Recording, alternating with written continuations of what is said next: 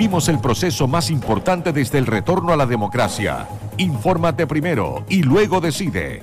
Aquí comienza Diálogos Constituyentes en la discusión.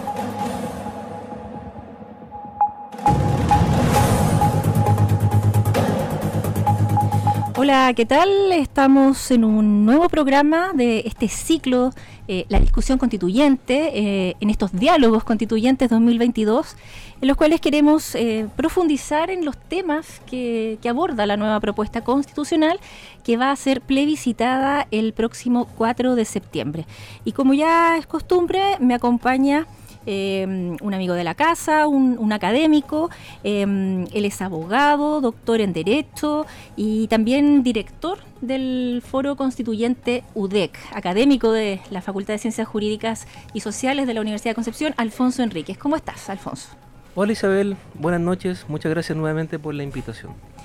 Bueno, hoy día queremos abordar un tema eh, súper, súper importante, que obviamente eh, algunos dicen que es la base, la base de una constitución, eh, y que es el sistema político. ¿Cómo quedó compuesto este nuevo sistema político en el texto eh, propuesto por la Convención Constitucional?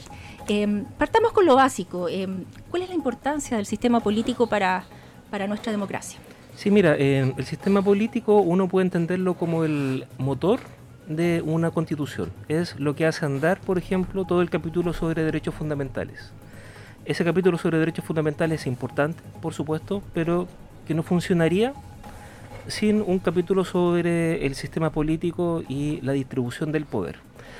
En este sentido, la propuesta que se va a someter a la ciudadanía introduce varios aspectos bien interesantes. Para, para explicarlo en términos muy simples, en materia de órgano ejecutivo, se toma partido por un modelo que se podría, se podría llamar presidencial atenuado. ¿Qué es lo que significa esto? Que se mantiene la figura del presidente o presidenta, se mantienen algunas atribuciones que existen actualmente en materia de, formación de la ley, materia del nombramiento de ciertas autoridades, ¿no es cierto? Pero eh, se reducen algunas de sus atribuciones en beneficio del Congreso, ya para equilibrar un poquito esa relación entre el órgano ejecutivo y el legislativo. Pero la transformación quizás más importante es la que nosotros encontramos precisamente en este último, en, el órgano legislativo, con la eliminación del Senado y aquí nos encontramos por, un, por una parte con un Congreso, que es el Congreso de las Diputadas y de los Diputados, la Cámara, ¿no cierto?, política, y la Cámara de las Regiones. Ambas tienen eh, competencias en materia de formación de la ley, pero consagran algo eh, que se llama como un, sistema asimétrico. ¿ya? O sea, son dos cámaras, pero funcionan de manera asimétrica. ¿Por qué asimétrica? Porque, la, porque buena parte de las competencias en materia de formación de la ley están ahora eh, consagradas en la Cámara de las Diputadas y de los Diputados. Eh, esto es un poco eh, para contrastar lo que vivimos actualmente, que se llamaría eh, cámaras espejo, ¿no es cierto? El hecho que la Cámara de Diputados con, el Senado, con el actual Senado, realizan prácticamente la misma función y, una revisora de la otra, ¿no es cierto? Sí, a grandes rasgos se podría explicar así. Lo que tenemos nosotros fundamentalmente es una Cámara de, ahora con la propuesta lo que se propone es una Cámara de Diputados, que es la que concentra el proceso de formación de la ley, y por otro lado una Cámara de las Regiones. Esta Cámara de las Regiones va a tener una atribución fundamental que es la representación de las regiones, por supuesto, y concurre también al proceso de formación de la ley en estas leyes que se llaman de concurrencia regional. Esto significa que hay ciertas materias que son especialmente importantes que se va a requerir su discusión tanto en la Cámara de Diputados como en la Cámara de las Regiones. Pero no, no es la regla general, sino que la regla general es que la discusión se va a llevar se va a, llevar a cabo fundamentalmente en la Cámara de las Diputadas y los Diputados. Hay, hay varias cosas interesantes. Por ejemplo, eh, no todas las leyes eh, van a pasar por ambas cámaras. Eh, muchas leyes van a pasar solamente por la Cámara de Diputados, ¿no es cierto? Eso agiliza seguramente el trámite, ¿no es cierto? ¿O no tanto? Sí, es que la idea de, este modelo es un poquito agilizar el trámite y alcanzar un proceso de formación de la ley mucho más expedito según sus promotores, por supuesto. Eh, pero hay que tener presente de que muchas de las materias más relevantes, si uno se va al artículo 268, siempre yo voy al texto, muchas de las materias más relevantes van a requerir también el acuerdo de la Cámara de las Regiones, por ejemplo, las que, las que tienen que ver con la reforma de la Constitución, las que supongan gasto público, que tienen que ver con derecho a la salud, vivienda, educación. Bueno, muchas de esas materias que son particularmente importantes van a requerir su discusión no, solamente en la Cámara de las Diputadas y de los Diputados, sino que también en la Cámara de las Regiones. Esto busca balancear un poquito el sistema y que no sea tan asimétrico o que la Cámara de, los, de las Diputadas y Diputados no concentre tantas funciones como en el modelo original que se planteó por parte de algunos convencionales hay otro cambio respecto de, lo que vivimos actualmente, que es que eh, en ambas cámaras sus representantes solo van a durar cuatro años. Se acaba esto de los senadores que duran ocho años. Eso me imagino que también eh, es una señal de, digamos, de renovación, de darle, de darle aire a, a, tiraje a la chimenea, si se quiere decir, ¿o no?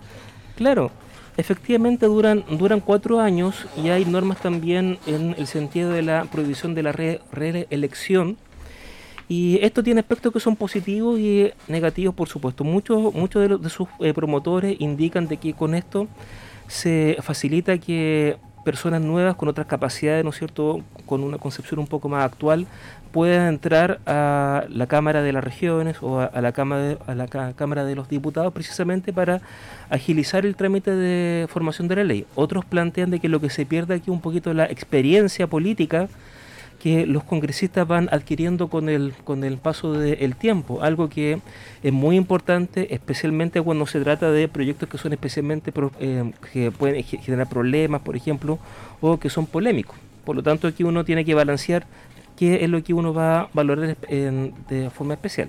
Hay aspectos tanto a favor como en contra. Hay otro punto eh, muy sensible que es eh, que se termina con la iniciativa exclusiva de ley eh, del presidente en ciertas materias.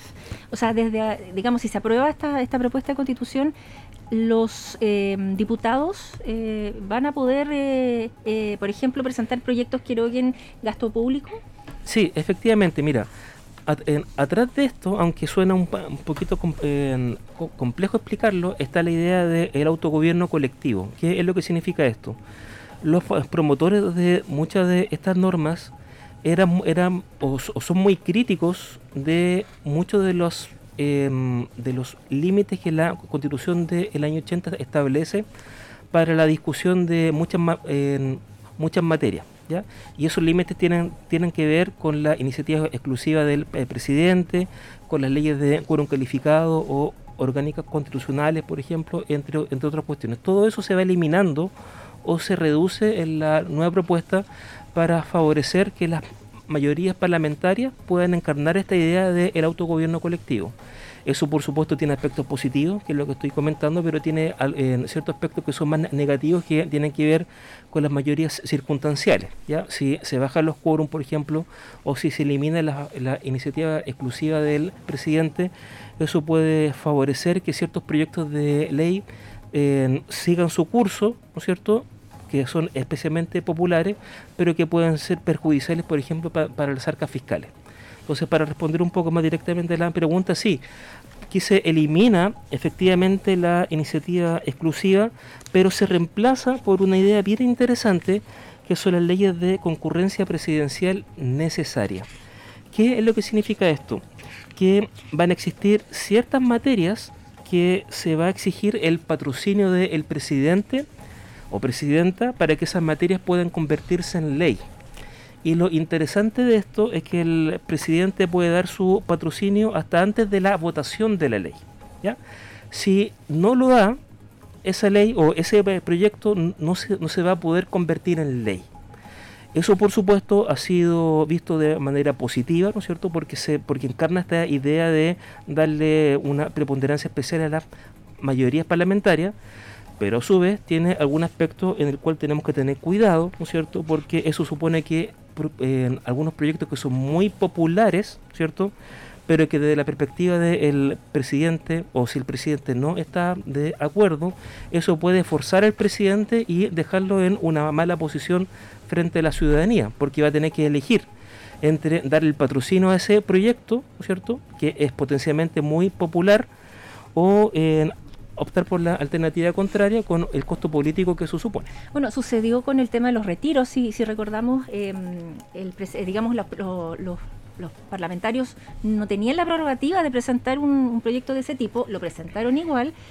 Y en uno de los tantos retiros recuerdo que el presidente tuvo que, hacer, que, él presentar eh, eh, o hacerse parte para que pudiera, eh, digamos, eh, concretarse la, la, reforma, ¿no es cierto? Claro, mira, justamente los más críticos de esta propuesta dan justamente como ejemplo ese que tú estás comentando. Hubo una presión en el Claro, porque si uno se va al 266, que es lo que regula esto, ¿cuáles son las leyes de concurrencia presidencial? las que irroguen directamente gastos al Estado o las que establezcan tributos, ¿no es cierto?, cargas, entre otras similares. Bueno, se, se indican varias. Entonces, lo que pasa con esto en la, práctica es que el presidente pierde esta iniciativa exclusiva y pierde en parte poder, ya pierde en parte poder. y lo que se busca es precisamente balancear esas atribuciones que existen actualmente muy a favor del órgano ejecutivo, ahora en la propuesta a favor del órgano legislativo, pero la práctica pierde poder y eso, eso puede suponer ¿no cierto? ciertos aspectos que son potencialmente eh, muy problemáticos cuando nos enfrentemos a situaciones a futuro como la que tú comentas. Em, en algún momento durante la, discusión en la, en la convención, eh, al, principio me, imagino, eh, se habló de un sistema unicameral. ¿Qué pasó que esa idea quedó desechada, porque yo sé que había convencionales que estaban por un sistema unicameral. Eh, ¿Por qué no tuvo el apoyo o, por qué no prosperó esta, esta iniciativa? Mira, es una pregunta interesante porque no solamente algunos convencionales o algunos grupos políticos estaban por un sistema unicameral, sino que también algunos apuntaban hacia establecer un sistema parlamentario o semipresidencial, por ejemplo pero curiosamente se optó por mantener un sistema presidencial y al final un sistema con dos cámaras, ¿no es cierto?, con atribuciones distintas. Ahora, las razones fueron fundamentalmente políticas y se eh, vinculaban con un cierto temor a tener una sola cámara que concentrara muchas atribuciones, ¿cierto? Por una parte, y por razones un poquito más, más técnicas, porque los sistemas unicamerales suelen convivir en sistemas que son parlamentarios mientras que lo que se estaba proponiendo o que se propuso en cierto momento era tener un sistema unicameral con un sistema presidencial. Y eso encierra un grave peligro potencial porque era o podía abrir el espacio para una concentración del poder muy amplia, porque en el fondo quien obtuviera la presidencia, si obtenía la mayoría en la Cámara unicameral, por ejemplo, iba a concentrar prácticamente todo el poder político. Eso está muy atenuado, según algunos, ¿no es cierto?, en la propuesta de nueva constitución a través de la Cámara de las Regiones y de esta distribución de competencias que se, que se establece. Em, precisamente esta Cámara de las Regiones tiene, eh, a diferencia de la Cámara de Diputados, eh, una composición que va a ser eh, territorial, ¿no es cierto? Ahí se van a elegir, no, va a importar la cantidad de habitantes que tenga una región, digamos, va a haber una mayor, un mayor equilibrio y así eh, un, representante de Aysén va a poder pesar similar a lo que pesa un representante de la región metropolitana. Eso fue discutido también durante, durante el debate en la, en la convención. ¿Cuáles son las razones por las cuales se, llega a esta Cámara con este tipo de representación? Mira, justamente si, si, uno se va al artículo 254, uno, uno se encuentra ahí que la ley es la que va a determinar cuál es el número de los representantes que van a integrar esta Cámara, pero debe ser el mismo para cada región y en ningún caso inferior a tres. ¿ya? Debe ser el mismo para cada región. Ahora, aquí hay que tener presente que la Cámara de los Diputados con la Cámara de las Regiones obedecen a ópticas de representación distintas. La Cámara de las Regiones va a obedecer a una, óptica de representación política. De ahí que la manera en cómo se van a elegir o el, o el número de los diputados y diputadas es distinto que el de la Cámara de la Región. Esta última obedece a una óptica de representación regional. Y esto tiene mucho sentido, según algunos, precisamente por lo que comentamos la semana pasada, esta idea de la forma de Estado, ¿no es cierto?, de la región autónoma, de la, eh, de la comuna autónoma. Ahora, esto, esto guarda sentido y guarda armonía con la forma de Estado por la cual optó la convención, ¿cierto?, una forma más descentralizada, porque esta Cámara está diseñada precisamente para representar los intereses de las regiones desde el punto de vista político. Ahora, para balancear el sistema, ¿no es cierto?, es que esta Cámara quedó no solamente con atribuciones en materia de representación de las regiones, sino que a través de estas leyes de concurrencia regional van a tener importantes atribuciones en materia política. Con, eso se va balanceando también el sistema. Em, Alfonso, em, en esta, en esta, este nuevo sistema político que, se, que se propone, em, ¿por qué se llega a la, conclusión de terminar con el Senado? Porque mucha gente se pregunta, ¿por qué? ¿Por qué, no más Senado? ¿Por qué eh, se cambia? Bueno, tú, has dado algunas razones de, la diferencia de, digamos, de, la Cámara de las Regiones y, la diferencia de la, Cámara de Diputados y Diputadas. Eh, no van a ser iguales, digamos.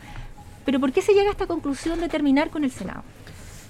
Mira, para ser sincero, aquí fueron más bien razones políticas antes que razones técnicas. Buena parte de los especialistas que han escrito acerca de, esto destacan el importante rol que el Estado tiene en materia de formación de la ley, por ejemplo, a través del enfriamiento de ciertas discusiones políticas que son complejas, a través de su unidad técnica también, la capacidad técnica del Senado es mucho más alta que la capacidad técnica de la Cámara, por ejemplo, y de la mayor experiencia que tienen los senadores en materia de discusión política contingente.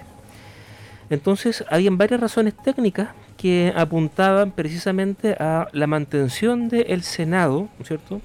Aunque ojalá habiendo avanzado hacia una regulación distinta, ¿no es cierto? Que el Senado representara efectivamente a las regiones, ¿no es cierto? y con competencias que fueran parcialmente diferentes a la Cámara de eh, Diputados.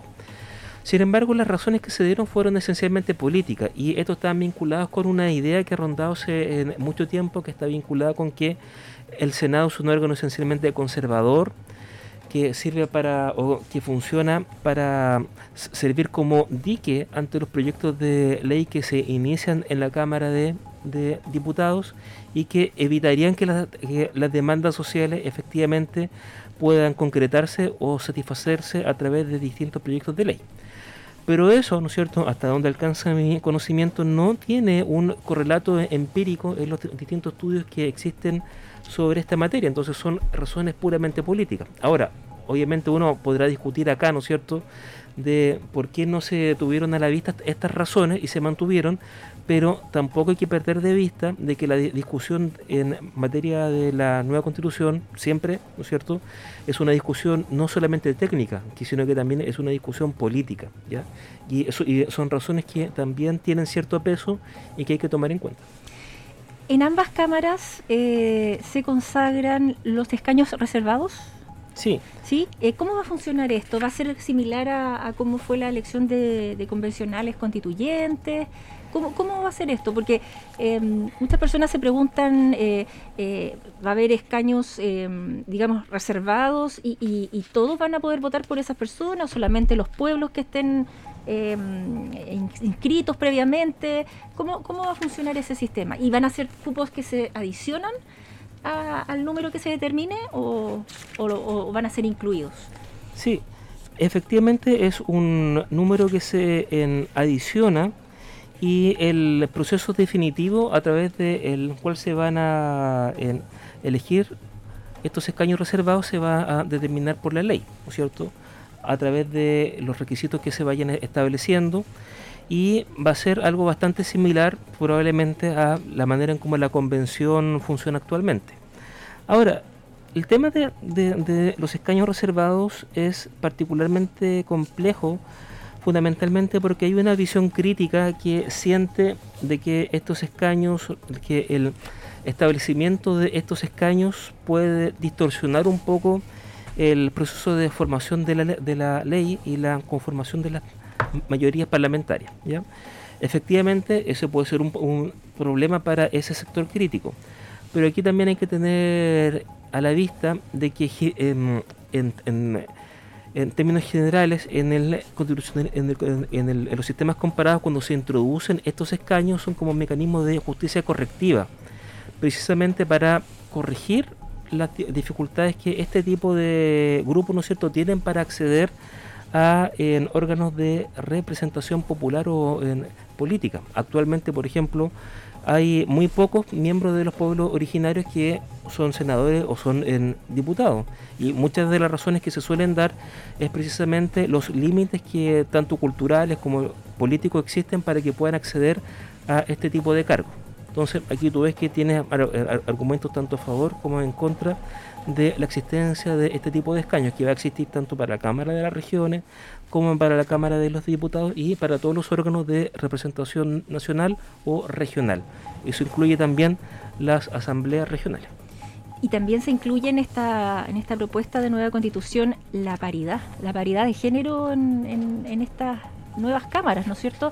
Esto va a significar que, al igual que en la Convención Constitucional, eh, estas cámaras queden compuestas eh, mitad hombres y mitad mujeres? Claro, mira, porque aquí lo que se establece es una paridad eh, de entrada, pero una paridad también de salida. Aquí hay que tener presente que una, una de las características de esta propuesta, que, la, que la hace singular a nivel mundial, de las, de las constituciones que existen en distintas partes del mundo, es precisamente la idea de la paridad. ¿ya? Esto ha sido latamente discutido, ¿no es cierto?, acerca de si está justificado o no, pero lo que se busca con esto es darle una representación efectiva a quienes son un poco más de la mitad de la población, ¿cierto?, que son las mujeres, pero que por distintas razones sociológicas, culturales, etcétera, no eh, tienen una representación equivalente a la cantidad de habitantes que son del país, ¿no es cierto? Están muy subrepresentadas en los cargos de representación popular. Y lo que se busca con la eh, paridad precisamente es corregir ese, ese problema. Por supuesto, esto tiene argumentos en contra, ¿no es cierto?, que se suelen dar en el sentido de que este tipo de mecanismos distorsionaría la voluntad popular, ¿no es cierto?, porque es como una suerte de escaño reservado, ¿no es cierto?, ya no para los pueblos originarios, sino que para las mujeres tenemos muchos argumentos a favor, como lo que te estaba mencionando acá, que tienen que ver un, un poquito con la idea de justicia, ¿no es cierto?, en materia de género, entre otras cuestiones que se suelen debatir. Eh, también cambiaron, por lo que he estado leyendo, eh, algunos requisitos para postular a tanto a la Cámara de Diputados como a la Cámara de las Regiones. Eh, entiendo que, por ejemplo, va a ser em, obligatorio para, en el caso de los, no sé si los diputados o los miembros de la Cámara de las Regiones, tú me puedes em, corroborar, que hayan vivido, que, que, residan realmente en, el, en, la región por la que postulan, cosa que actualmente todos sabemos que, que se vulnera ese, esa, esa, esa norma, digamos. Claro, efectivamente hay, hay, hay, un cambio interesante en ese, en, en, ese sentido porque una de las críticas que se suele hacer, por ejemplo, al Senado, particularmente, tiene que ver con que los senadores no residen efectivamente o no tienen un vínculo directo o permanente con su región viven en Santiago y se acuerdan de sus regiones solamente para las elecciones. Ahora, algo se intenta solucionar con esta propuesta. Vamos a ver si es que si es que esto funciona así en la práctica, en el caso de que gane la opción A de el apruebo, porque lo que se intenta es garantizar el, el vínculo efectivo entre el representante y la región en la cual reside. Ahora, esto ha sido criticado a su vez también, ¿no es cierto?, porque sería una limitación a sus derechos políticos, ¿no es cierto?, y, los ciudadanos que viven en las regiones tendrían derecho a optar por elegir como representante a, uno, a, una persona que vive afuera, si es que estiman que representa mejor sus intereses. Ahora yo personalmente creo que idealmente quienes representan los intereses de una región, ojalá que tengan un vínculo efectivo precisamente con em, la ciudadanía que los, que, los eh, va a elegir. Si uno se fija, por ejemplo, en la elección de convencionales, más allá de las diferencias políticas que existen entre ellos, los convencionales que eh, elegimos acá en Ñuble efectivamente tienen un vínculo directo con la región. Y eso da otra, otra creo que le da otro sentido a la manera en cómo se entiende la política también y al vínculo que existe o que existió entre los convencionales y eh, Ñuble. De hecho, incluso eh, dos de ellos no, ni siquiera tenían vínculo con la capital regional. Representaban a ciudades de, otras provincias, algo poco visto en el mundo político. Efectivamente. Y eso es positivo porque, así como sucede en, en todas las regiones, en nuestra región existen en personas capacitadas de todos los sectores políticos, obviamente para representarnos en, esta instancia como la Cámara de las Regiones, ¿no es cierto?, la Cámara de los Diputados. Por lo tanto, creo que, es un paso positivo este tipo de exigencia. En caso de ganar el apruebo, Alfonso, em, todo esto no es automático. Hay normas transitorias que se, que se aprobaron para, para tal efecto. ¿Qué pasa si eh, gana el apruebo y comienza a regir la nueva constitución? ¿Cuándo se producirían todos estos cambios en el sistema político? Ya, eh, aquí nos tenemos que ir a las disposiciones transitorias que están al final de la Carta Fundamental y eh, la regla general es que muchos de estos cambios van a empezar a regir el 2026 aproximadamente, pero aquí hay que hacer algunos cierto, ciertos matices de temas que no hemos conversado pero que son importantes. Por ejemplo, el procedimiento para la formación de la ley, en en etapas que se establecen, es lo que va a comenzar a regir, por ejemplo, el 2026 en adelante. Pero los quórum para aprobar las leyes van a regir de forma inmediata. ¿ya?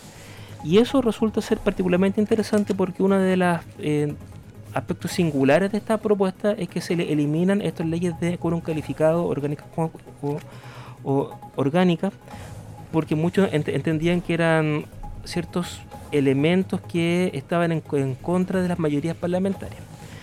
Entonces, muchas o la mayor parte de las leyes ahora se van a aprobar a través de leyes simples comunes, ¿no es cierto? Salvo ciertas excepciones que se establecen en la propia Carta Fundamental. Por lo tanto, esto sería una excepción a esta disposición transitoria. Entonces, esto significa en el fondo, como para ir resumiendo, de que los representantes que actualmente están en el, en el Congreso van a eh, durar un par de años más, ¿no es cierto?, en su, en, en su cargo hasta que se llama nueva elección, ¿no es cierto?, para renovar en tanto la Cámara de, las Regiones, en el caso que gane la opción apruebo, como la Cámara también de los diputados y diputadas. Es importante que la, que la gente sepa que sus representantes que ya fueron elegidos no es que se vayan de la noche a la mañana porque gane la opción apruebo, o sea, ellos van a continuar en sus cargos hasta el 2026, que era el mandato en el caso de los diputados, y en el caso de algunos senadores, como, como nuestra región, a ellos se les va a cortar eh, el periodo a la mitad si es que gana obviamente la prueba, ¿no es cierto? Claro. Así es. Bueno, en algo, algo se conversó ahí por en algunos especialistas de convocar elecciones generales una vez entrara en vigencia la, Carta Fundamental, pero creo que se optó por la alternativa más razonable de respetar el ciclo político, ¿no es cierto?, y el, mandato popular que tienen tanto los senadores como los diputados que están ejerciendo actualmente sus cargos. Perfecto. Bueno, creo que eh, hemos tratado de abordar esta media hora eh, lo, más, lo más posible respecto del sistema político que propone la nueva constitución. Ojalá que, que a nuestros auditores les haya quedado eh, claro. Y bueno, y siempre recordarles que pueden ir a, directo al, a la propuesta que está en, la página web de la convención, chileconvención.cl, ahí se puede descargar. También hay varios sitios que la están vendiendo ya impresa, ¿eh? por lo menos acá en Chillán así lo, hemos visto, se puede encargar por internet también, así que el llamado a la gente es a leer, a informarse. Y bueno, te agradezco nuevamente, Alfonso, por, por habernos acompañado y, nos vemos en, el próximo programa. Muchas gracias, Isabel. Y a nuestros auditores, eh, nos vemos en un próximo diálogo constituyente aquí en la discusión 94.7. Chao. Una ciudadanía activa e informada es nuestro mayor compromiso. Diálogos constituyentes en la discusión. Siempre presente los grandes momentos de Ñuble. Con tu voz, somos todas las voces.